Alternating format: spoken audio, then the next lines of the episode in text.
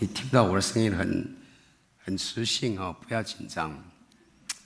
上礼拜天聚会完以后，下午我跟我太太跑去 Vassana Lake 去走路，一回到家就开始咳嗽，咳嗽得很严重，没有发烧，什么都没有，但是我还是很紧张，所以就赶快预定了先先看看是不是得到新冠病毒了。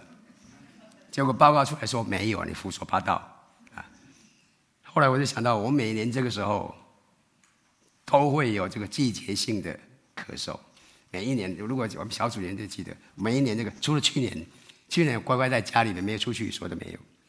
所以今天的话，不感谢神了，现在已经有声音了。昨天我还在想说，糟糕怎么办？昨天是没有这种声音的了啊！不过感谢神，今天有声音的哈。那么很高兴看到你们啊，呃，我们要来继续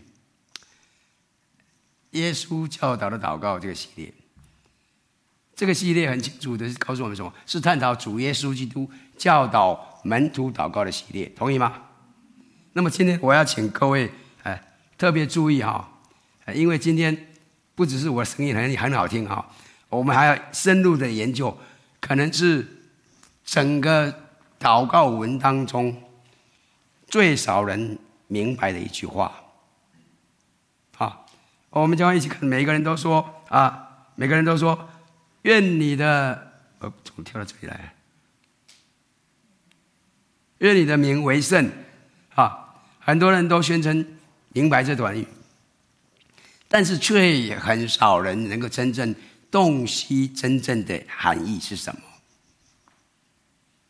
你可能知道，这只是主祷文里面的一部分。我相信，甚至你都会背，对不对？你都会被。愿人都尊你的名为圣。我们虽然也感觉好像也明白，但是说实在的，我们不完全确定这意味着是什么。所以我们很快的就带过去了。可是我们知道，哈，主耶稣基督教导这个祷文。说实在的，字数不多，对不对啊？但是这句话就出现在这里，是？那么显然的，耶稣认为这个重重重要不重要？重要嘛，是不是？那么真正的含义是什么呢？今天就让我们来做一些侦探的工作。我们实际上要回到历史，回到旧约圣经里面，从一些艰涩的经文当中。从一些比较大家不注意的经文当中去挖索，去挖掘出线索哈啊，那么来来发现这一个这句话的真正的含义是什么？其实我们今天要来啊，呃，探要探讨什么？解开两个圣经的奥秘。我已经给你们看到了，第一个什么？这段祷文的第二句话是什么意思？就是愿人都尊你的名为圣，这句话什么意思？那么另外一个是说，十诫当中的第二条，第二条诫命是什么意思？如果你不注意的话，其实这两个关系很密切，而且都有一个共同点是什么？几乎没有人，没有不是没有人，几乎很少人能够真正了解他们。今天我们要深入的来探索。啊，如果你我顺着圣经的脉络来走的话，我相信你不仅会进一步的明白圣经的这两个部分，而且对你我生命当中的每一天啊，神赐给我们的人生目标跟意义啊，可以获得很深刻甚至很新的一个理解。啊，你将会明白整本圣经一个最大的主题，一个贯穿整本圣经。今天却比较不是那么多人知道的主题是什么？啊，而且你一旦看到这个指标以后，哎，你就会从旧约当中、新约当中，哎，到处可以看到这一点，而且相信这个也可以帮助你，啊，来解决一些，说不定可以解决一些你困扰你的经文。准备好了吗？好，我们来看深入的探讨，解开这个谜团。首先，我们知道哈。愿人都尊你的名为圣，这个“圣”字什么意思？分别分别为圣，大家都很清楚嘛。在圣经当中是分别出来的意思。好吗？那么愿尊为圣，也就是什么？意味着让他特别，让他与众不同，把它分别出来嘛？是不是同意吗？啊，那个一个圣经学者达拉斯·威尔，他就将尊为圣，他定义什么？定义就是独一无二的尊重、珍惜和喜爱。哦，像这个就这个样。独一无二 （unique），独一无二的尊重、珍惜和喜爱，啊啊！因此呢，尊什么为圣，或者使之为圣的反义字是什么？反义字是什么？就是不尊重嘛，不珍惜嘛，不喜爱嘛，同意吗？这个逻辑很简单嘛，哈，是吧？不珍惜、不喜爱某个东西，你贬低某一件事情，你藐视它，你讨厌它，你亵渎它。哦，我我我讲清楚了没有？哦，好，那么愿人都尊你的名为圣，这个你的名是啥意思啊？耶稣在说什么？啊，你的名怎么个为圣的话？你的名怎么为圣？呃，请注意哈、哦，圣经当中的名哈，不像我们现在的名就挂一个名字啊啊，许学顺就这样子。圣经当中，在圣经里面的时代哈，名字是指某一个人的什么？品格，他的声誉，他的工作，名字就代表了你这个人是谁。耶稣，他要从他的从从救主动救出来，对呀，啊，这个意味着你是谁。也就是说，圣经使用这个名字这个的方式。我举个例子来说啊，啊，呃，在出埃及记里面，记不记得啊？摩西说他想要知道神的荣耀，他看到神的荣耀，他想要知道神是谁。记不记得神是如何回应他的？哎，出埃及记三十三章第十九节啊，耶和华说：“我要使我的一切美善都在你面前经过，并且要把我的名字耶和华在你面前宣告出来。”其实注意这这一段。英文版的翻译，我 NIV 的翻译是：As the Lord said, I will cause all my goodness to pass in front of you, and I will proclaim my name, the Lord, in your presence。我我在几个礼拜，应该两个礼拜、三个礼拜，我不想忘记了，在福音组的团契里面，我分享过。如果你从圣经里面，英文版的圣经里面，你能看到一个大写的 L O R D。你如果看到这个的时候，你要想什么？这什么意思？这因为在原始的希伯来文里面呢，所使用的词是 Yahweh Y H W H，也就是我们中文圣经翻译的耶和华。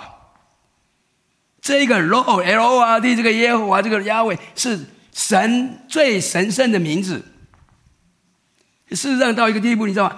那些虔诚的犹太人因为害怕亵渎他，所以不敢。直接的讲出这个话，讲出这个名字，所以他改用什么？阿多乃，阿多乃就是主来称呼他，他不敢讲亚威，不敢讲这些话，这个不是不敢的，因为他怕亵渎他，所以阿多乃，出来就是这个，所以耶稣我们大写的变 L O R D 大主了。但是请注意哦，圣经接着说什么？圣经出埃及记啊三十四章五到七节，接着说什么？耶和华在云中降临，和摩西一同站在那里，宣告耶和华的名。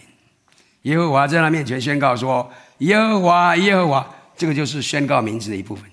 耶和华，耶和华就是宣告名字的一部分，是有怜悯、有恩典的神，不轻易发怒啊，并有丰盛的慈爱和诚实，为千万人存留慈爱，赦免罪孽、过犯和罪恶。”万不以有罪为无罪。弟兄姊妹，这一切，这一切都在表明神的名，他的个性、他的品格、他的工作、他的怜悯、他的恩典、他的忍耐、他的慈爱、他的信实、他的忠诚。事实上，他宽恕邪恶，但是对于不悔改的人怎么样？万不以怎么样有罪为无罪的，他不会让他们逍遥法外的。他是一个。慈爱的神，他也是一个什么公义的神，这就是他名字的含义。这是他名字含义。那么我们清楚这一点哦，将会有助于来解释整个圣经。在经文，比如说哈，诗篇二十篇第七节，这边告诉我们，有人靠车，有人靠马，但我们要提到耶和华我们神的名。靠车靠马，跟跟这个耶和提的名字，哎，就是这个意思。箴言，箴言第十八章第十节，耶和华的名是坚固台，一人奔路变得安稳。各位看到没有？看到这些经文了没有？哎，你会不会想说他在说什么啊？啊？哎呀，这这奔路他的名什么什么东西啊？这个是不是说哦？哎，叫那个罗上讲，奔路他的名是不是那个名有一种某种神奇的力量啊？哎，像咒语一样，那么什么神奇的字眼一跑过去啊，声音就恢复了。我相信不是这个意思，这不是经文的意思。当圣经有这么多的经文谈到要信靠这个名的时候，意味着什么？意味着要他们相信什么？相信出埃及记这边讲的，在第五章第第三十四章呃五到七节这一节所描述的这一切的一切神的相相信神的性格，相信神的荣耀，相信神的生育，相信神的工作。我讲清楚了没有？就像是。当我对我自己感到沮丧的时候，我奔向神的名，我记住什么？因为他是有富有同情心的，他是慈爱的。啊，当我对一些不公不义的事情感到很不平的时候，我会奔向耶和华的名。为什么？因为我知道他是什么？他是公义的。当我怕害怕未来，我会奔向耶和华的名。为什么？因为我知道他是信实的。他是不改变的，他是充满爱心的。我讲清楚没有？这个名意味着就所有的这些东西，所有所有的这些性格、这些品质，我希望我讲清楚了啊！好，好，我们现在知道了啊，这个啊，我们现在我们知道了啊，这个尊为圣什么意思了，对不对哈？那么我们也知道了名啊。所含隐含的含义是什么？那么，愿人都尊你的名为圣。那么，尊神的名为圣是什么意思啊？这是什么意思？为什么我祈求这个情景发生？哎，这个不是已经发生了？不是已经为圣了吗？神的品格不是已经圣了吗？同意吗？是啊。我们我们南边。一个神学院，一个很有名的白欧拉大学，那里面有一个旧约的副教授，就他，他没有啊，他们，他出了一本书，就这本书叫做《Bearing God's Name》，携带神的名。他在这本书中指出啊，在耶稣之前一千四百年，神在西南山上，在两块石板上，怎么样颁布了十诫。记不记得？哎，但是有一个非常容易被误导的，就是我们所称呼的第二诫，十诫的第二届啊，不可妄称耶和华你神的名啊啊！他他他称之为这个名字诫命，名字诫命到底什么意思啊？就像他说的哈，我相信大家很清楚了啊。当他还是小孩子的时候，谢谢哈尼啊，他会想哇，哦，破弟兄，谢谢。讲到哪里了？哦，妄称主的名啊！他说，妄称主的名，哎呀，就是什么？就是用耶稣或者是神做誓言呐啊，啊！他说，如果你这样做的话，你会下地狱啊！所以他们在长大的过程里面，不敢随便用用，或者即使都天呐哦，或者是什么都都不能了。事实上哈，我。事实上，我以前认识一些一些非常保保守的家庭，非常保守的家庭啊。以前我参我们参加一个机构，是专门非常保守。我在里面发现很有意思，它里面那个“记”呀，什么接着那个有那个 “J” 字的，都还完全禁忌的，不能用哦。哦，事实上我还知道，有一个孩子因为说了这些禁忌的话，被他妈妈抓起用肥皂洗手、洗嘴巴。哎，你不要笑，哎，真的有这个事情发生呢。因为这种保守到这个地步，哎。请注意哦，我我我认为哈，使用神的名字说脏话，哎，绝对不可取的。你知道我们现在年轻人很多人了，不少年轻人，很年大的人，你看球场上然后干嘛的话，哎呀，那些怎么怎么都出来了？你知道意思啊？我我相信这个不是这个意思啊，绝对不不不可不可以取。这个羞辱神，而且冒犯了许多人，所以这是不明智的。但是呢，我不认为这个就是这个诫命的意义所在。那么这意味着什么？为什么这么重要？居然列入到十诫里面，成为十诫的一切。哎，十诫一样啊，十诫就短短的一点，对吧？哎，每个都很重要，对不对？十诫只有十诫啊，现在哎，就就这技巧既然在里面，我相信这不是仅仅为了禁止小孩子说脏话或大人说脏话。我相信不是这个。那么为什么这这重重要要把它放在石板上？为什么？正如这个作者所说的哈，这句话其实希伯来文的直接翻译，不可妄称耶和华你的神的名。直接翻译是不可突然携带押位你神的名，耶和华你神的名。你不可白白的期待耶和华你神的名。嗯，可能就白白的，不可白白，不可突然。听起来好像有一种意思，但是什么意思啊？这什么意思啊？哎，至少在我的认知里面，我好像没没没什么意思啊。对，名字是不是用来期待的？名字是不是用来期待的？你有没有看到许学顺把它拿起来？许学顺，名字不是用来携带的，对，名字是用来什么？被称呼的，是不是？名字不是用来被提起来的，而是被说出来的。亲爱的弟兄姊妹，这就是小心一点，这就是深入之处。好，请你注意哈。好，圣经中有一段哈，比较接近于这个描述的，可以说是完全阐明哈这节经文含义的经文。我要请各位注意一下，《出埃及记》二十八章二十九节开始这段经文，请注意哦。我们乍看一下，亚伦进进圣所的时候，要将决断的胸牌，就是刻着以色列儿子名字，戴在胸前，在那里。如果你去看二二十八章的话，都是一大堆什么？一大堆说这个大祭司要该做什么东西的，要穿什么了，还在继续说明而已，对不对？你去看这个好，就这样子，没什么了不起，对。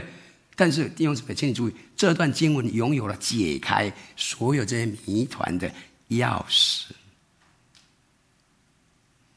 其实我刚我必须讲了哦，其实圣经里面每一个每一句话都很重要。我知道我们都有一个习惯，当我们看到家谱啦，啊，看到谁生谁呀，什么材料啊，怎么摆设啊，什么细节啊，啊，什么啊，做什么事情呢？这我们怎么样？我们看到这些东西都怎么样？跳过去吧，好无聊哦！哎呦，这个这个要怎么摆？怎么？还这怎么还还多高？还多长？哎呦，通常这我们就跳过去，对不对？同意吗？但是请注意这里的描述。这里说，大祭司必须穿一件非常特殊的衣服，它有一块胸牌，基本上是一个背心式的牌子啊，上面刻镶有怎么样？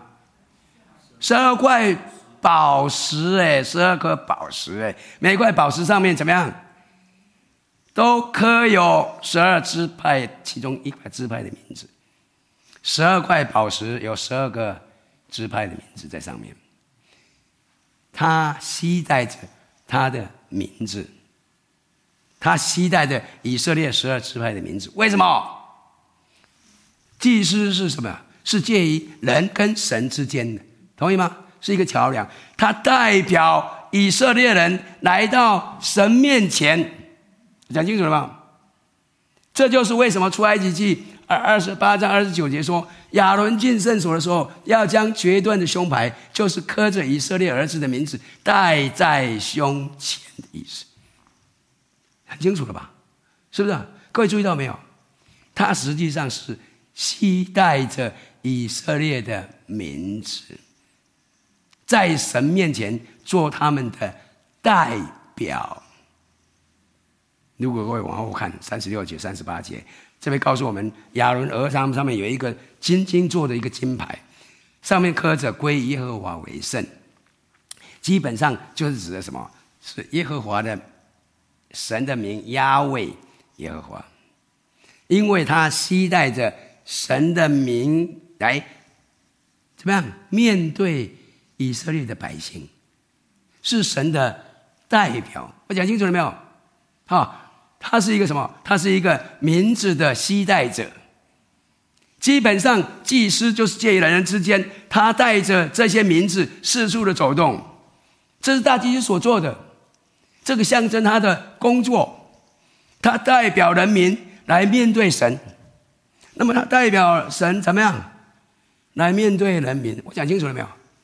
啊，然后再接下来几节经文，如果你注意看的话，神接着就告诉整个以色列民，你们也同样要承担同样的角色，要成为面对世界的名字期待者。神说：“我已经把我的名字放在你们的身上了，你们现在是一个名字期待者的国家，他们是神的名的期待者。”亲爱的弟兄姊妹，千万不要错过这一点。神为什么拣选以色列人？神以色列人民族被呼召的时候，他们的目的、他们的使命，他们一出生在地上主要做的事情是什么？是什么？就是代表神面对其他的人。讲清楚了吗？他们出生的目的、他们出生的使命、他们要做的事情，就是向其他的人来。诉说来代表神，所以当神说不可妄称，不可徒劳期待耶和华你神的名，这个不是仅仅说在酒场上大吼大叫，或者是在一些吵架里面使用一些脏话、那些咒骂话，跟这个都没有关系的。我在说，不要说脏话，是吧？这个不是那个经济问题，是这个因为经经经文的重点是什么？是关于我们的生活，是关于我们的生活。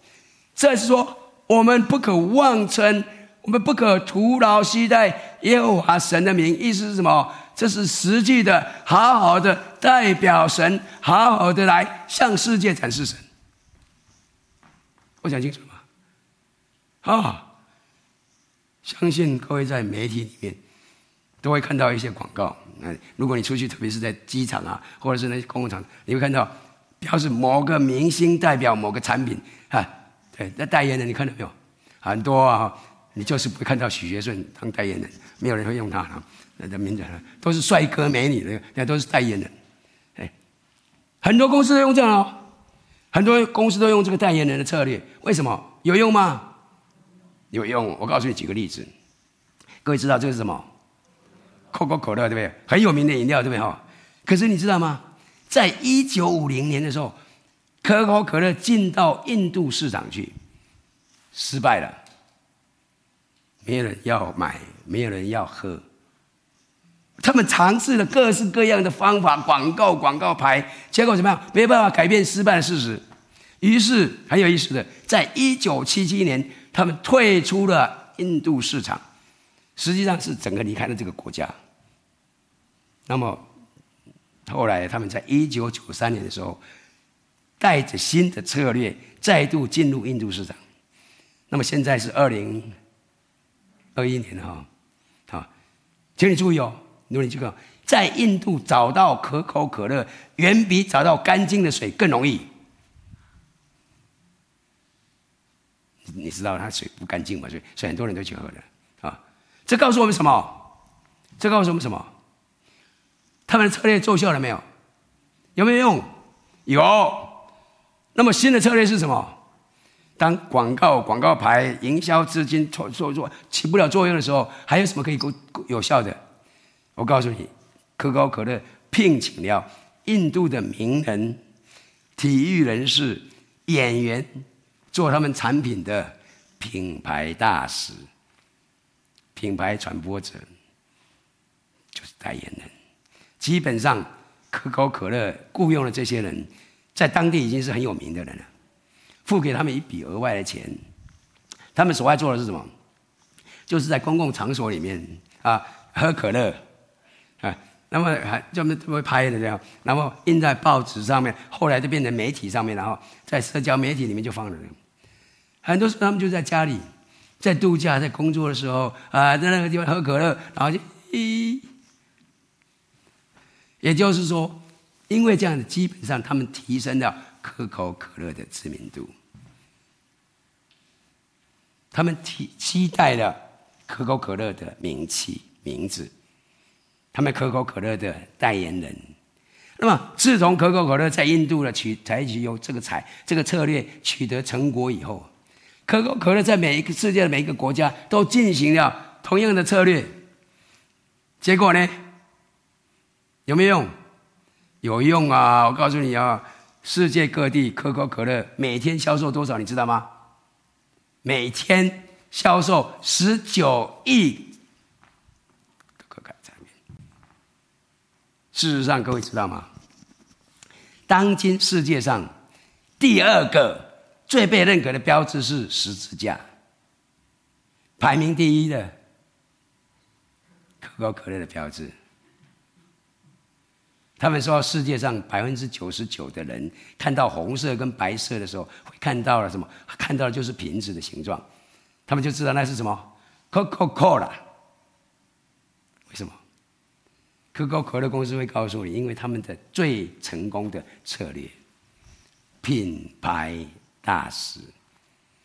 那么这也成为当今世界上哈呃那个那个市场上面很多公司采取的一个一个新一个一个销售策略。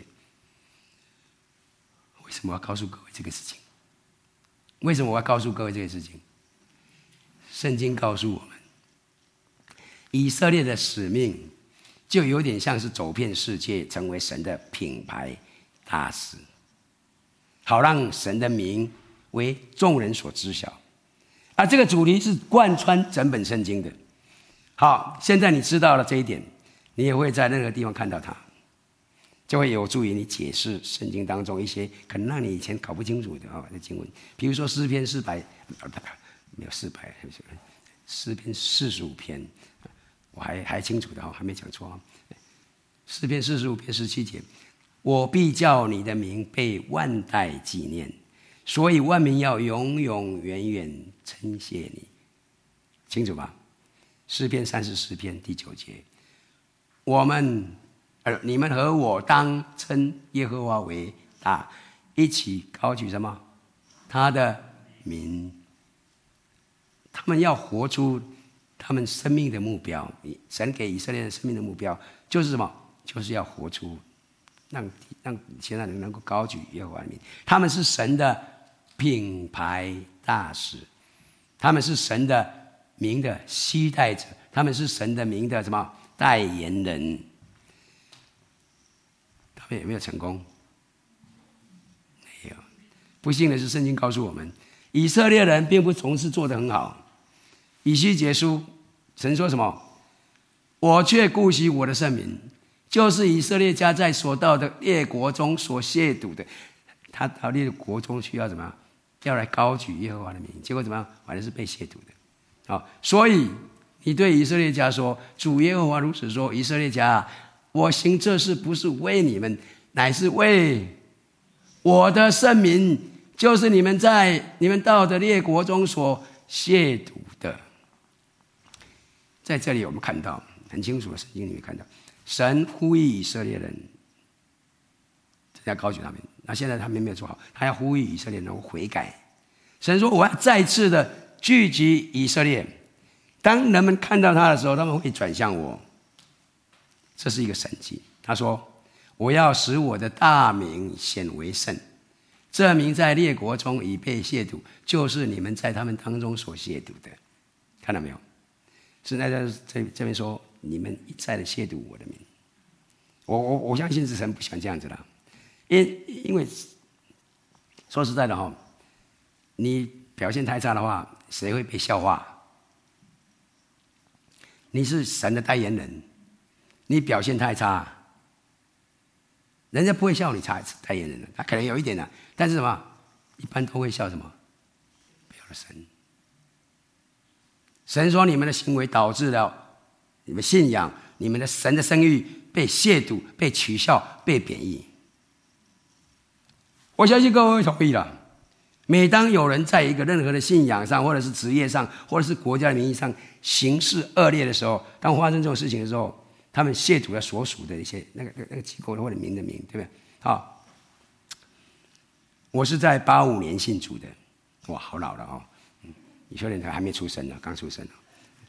我到现在还记得，我想可能有些人还记得，八五年代、八零年代那个时候，一群所谓的电视布道家，这些传道人一个一个被挖出来他们的黑暗面，贪污、撒谎、鬼混、招妓女，啊，那么因为这些恶行，基督徒成为每一个笑话的对象。事实上，即使直到今天，我们仍然在遭受伤害，同意吗？不管你喜欢不喜欢呐、说实在，当一个公司的 CEO 和一个团队，或是一个地球会，或是一个国家的一个成员表现不好的时候，他会影响整个团队，同意吗？是不是啊？但是另一方面哦，当我们能够成为优秀的品牌大使的时候，它可以改变世界。阿门。这一次，这一次了，你看了这个，这个，这个，这个主题是贯穿整本圣经的。各位有没有注意到哈？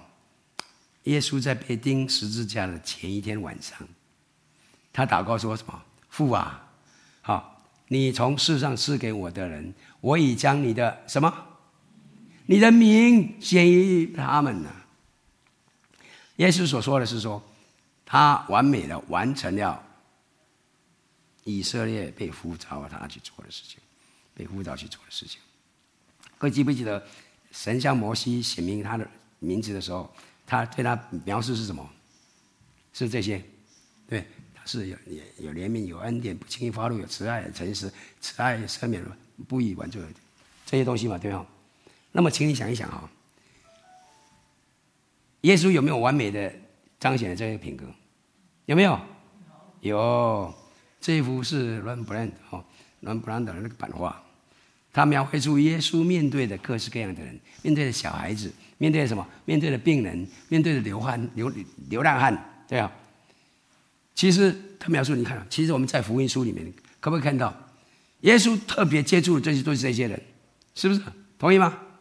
接触撒玛利亚，特意特意小撒玛利亚，那些被鄙视的权威人士，税吏。税吏长、百夫长，或是卑微的什么下层人士，比如妓女啊、小孩子没有人管、病人呐、啊，对，我们可以看到，耶稣有没有把神的名这个特质彰显出来？有没有？弟兄姊妹们，因为这样，就在这个地方，神的名、神的慈爱、同情、宽恕、耐心、公义，耶稣完美的体现了出来。请各位哦，请注意哦，千万不要错过这一点。因为圣经说，其实这也是你、你、你、你、你我的浮躁，同意吗？整本新约圣经当中，我们可以看到，若为做基督徒受苦，却不要羞耻，倒要因。这名，因为你背负着，因为你佩戴着，因为你携带着这个名，怎么样归荣耀给神？亲爱的弟兄姊妹们，也就是说，您是一个名字携带者，我是一个像品牌大使一样的携带者，您是一个像名字品牌大使一样的携带者，是吧？你我是个名字期待者，当然了，不是期待可口可乐啦。名字啊，这些东西我说，我们所期待的是什么？甚至不是我们当地所属的教会，我们所期待的不是南谷基督徒会堂，啊，也不是我们会堂宗派或什么其他不属宗派的，而是为了什么？而是为了神，讲清楚了吗？那么强，请问一下哈，我们基督徒神的期待者、名字的期待者表现的如何？你知道吗？统根据统计，百分之四十六的美国人说，谈到今天在外面发生的事情的时候，宗教是问题的一部分，而不是解决之道。宗教是问题的一部分，不是解决之道。啊，你知道为什么现在的社会里面不像以前那么样尊重基督教团体吗？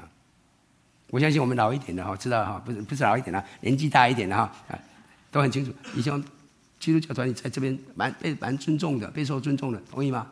哎，你知道吗？其我告诉，其实哦，不要怪别人了。你知道吗？在四十多年以前哈，只要是教会的牧师出个证明，牧师出个证明，很容易的就可以拿到绿卡，你知道吗？那现在可不可以？现在不可以了，为什么？现在牧师没有公信力了。以前你讲的牧师哦，现在讲牧师哦，你知道意思吗？为什么公司？为什么牧师没有公信力了？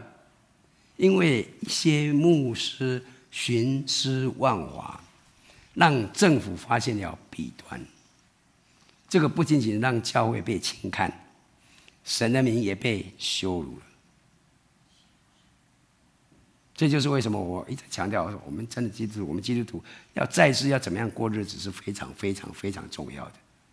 啊，我们在我们的社区当中，我们在众人面前，真的要活出那不同的生命。是不是？不是为我们教会的品牌，不是为我的声誉，不是为你的声誉，啊，而是因为我们是神的名字的期待者。我讲清楚了没有？我们是主的品牌大使。我真的非常期待哈，我我我在为我们整个教会期待哈，您的生活，我的生活，让人哈，让我们旁边的人，而且还没相信神的人，从亵渎神的名，转移到。尊神的名，让神的名为圣。我讲清楚了吗？我真的期待着，我们真的求神帮助我们，让我们所行所为能够让旁边的人从亵渎神的名转变成尊神的名为圣。那么，我想请问一下，什么会让他们产生这样的转变？我相信各位会同意，当他们看到神的名。在我们身上有一个美好的彰显的时候，就会开始改变他们对神的看法，同意吗？这就是为什么耶稣哦，耶稣很早的时候提醒我们说什么：你们的光也当这样照在人前，好叫他们看见你们的好行为，便将荣耀归给你们在天上的父。亲爱的弟兄姊妹们，其实这一句话。也是让神的名为圣的另外一个说法，尊神的名为圣，是不是？这将会使得那些没有认识神的人，从鄙视、从轻蔑神的名，转向敬拜、尊崇神的品格、神的荣誉、神的工作。阿门。顺便说一句了哈，这个是我们每个人的工作。这是每一个人神给我们的使命。当您成为基督徒的那一刹那，你就是神的名的携带者，啊，你就是神的代言人，啊，不管你喜欢不喜欢了，反正神就爱你了，就让你成为他的代言人了，好不好？你没办法选择什么时候才活出来。你说我现在情况不好，我不想活，等待我好一点的再活，没有，啊，你没办法选择。你开车的方式是什么？你跟孩子的交谈的方式是什么？你在电视上、在网络上看什么？你怎么样对待你的配偶啊？你怎么对待你的同事？对待你的弟兄姊妹？啊，你我，请你注意，你我都是名副其实神之名的期待者。我希望我讲清楚了。我希望我不要给你们太大压力，但是这是事实，这样讲好不好？好，好，所以。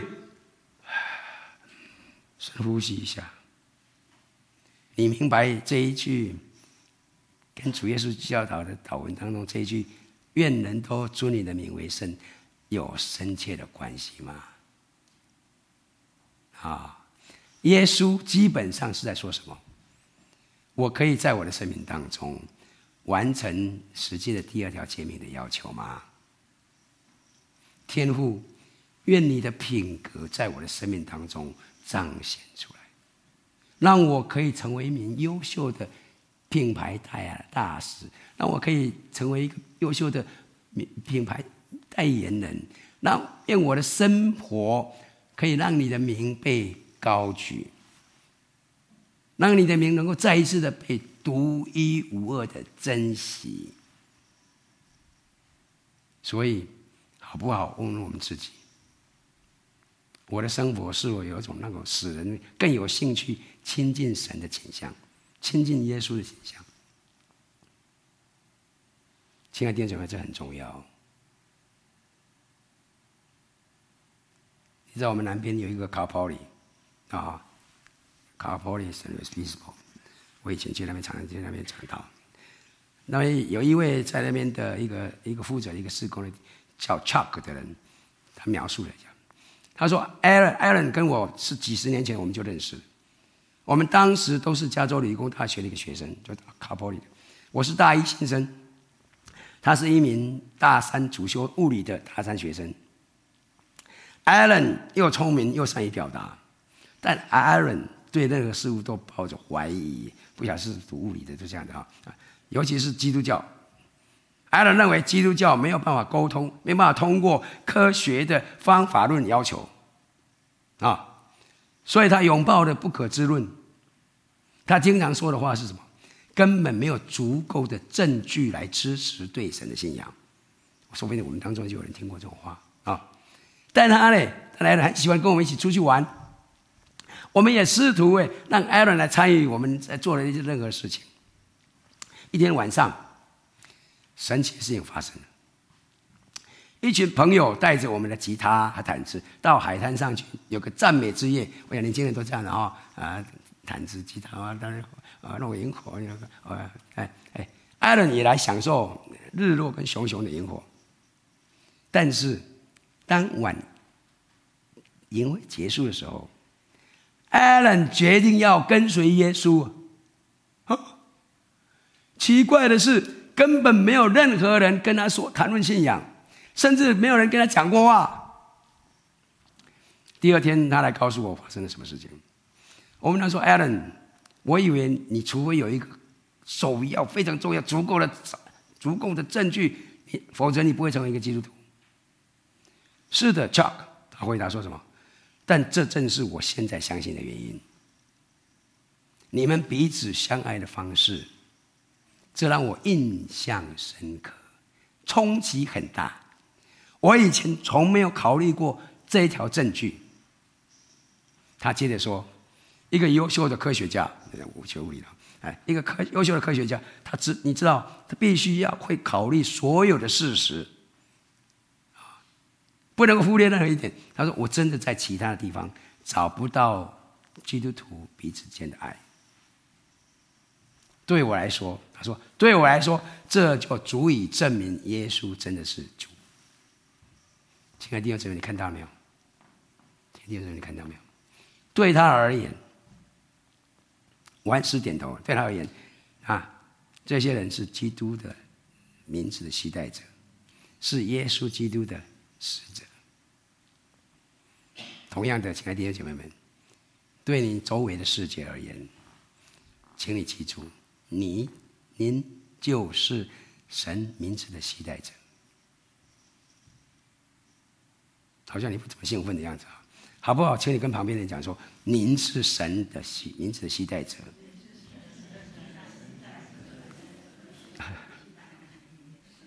千万不要轻忽我们的身份，你知道吗？一个名代言人可以让 Coca-Cola 一天卖出那么多钱，那么多的产品。我告诉你，你我今天要是表现很好的话，活出不同的生命的话，可以让神的名到处被张扬、高举。阿门。希望你会说：“主啊，愿你的名为圣。”我们一起来祷告。我们在天上的父，愿人都祝你的名为圣，因为我们生活的方式得以使你的名。在这个世界上，有时候被贬低的，有时候嘲笑你的世界上，更受尊崇。也愿我们不要攻击那些攻击你的人，愿我们以身为你的名字的期待者的方式生活，让我们身边的人在我们的生活当中看到你的爱。你的怜悯、你的公义、你的慈爱，因为这些都是我们所爱的神的一个特征。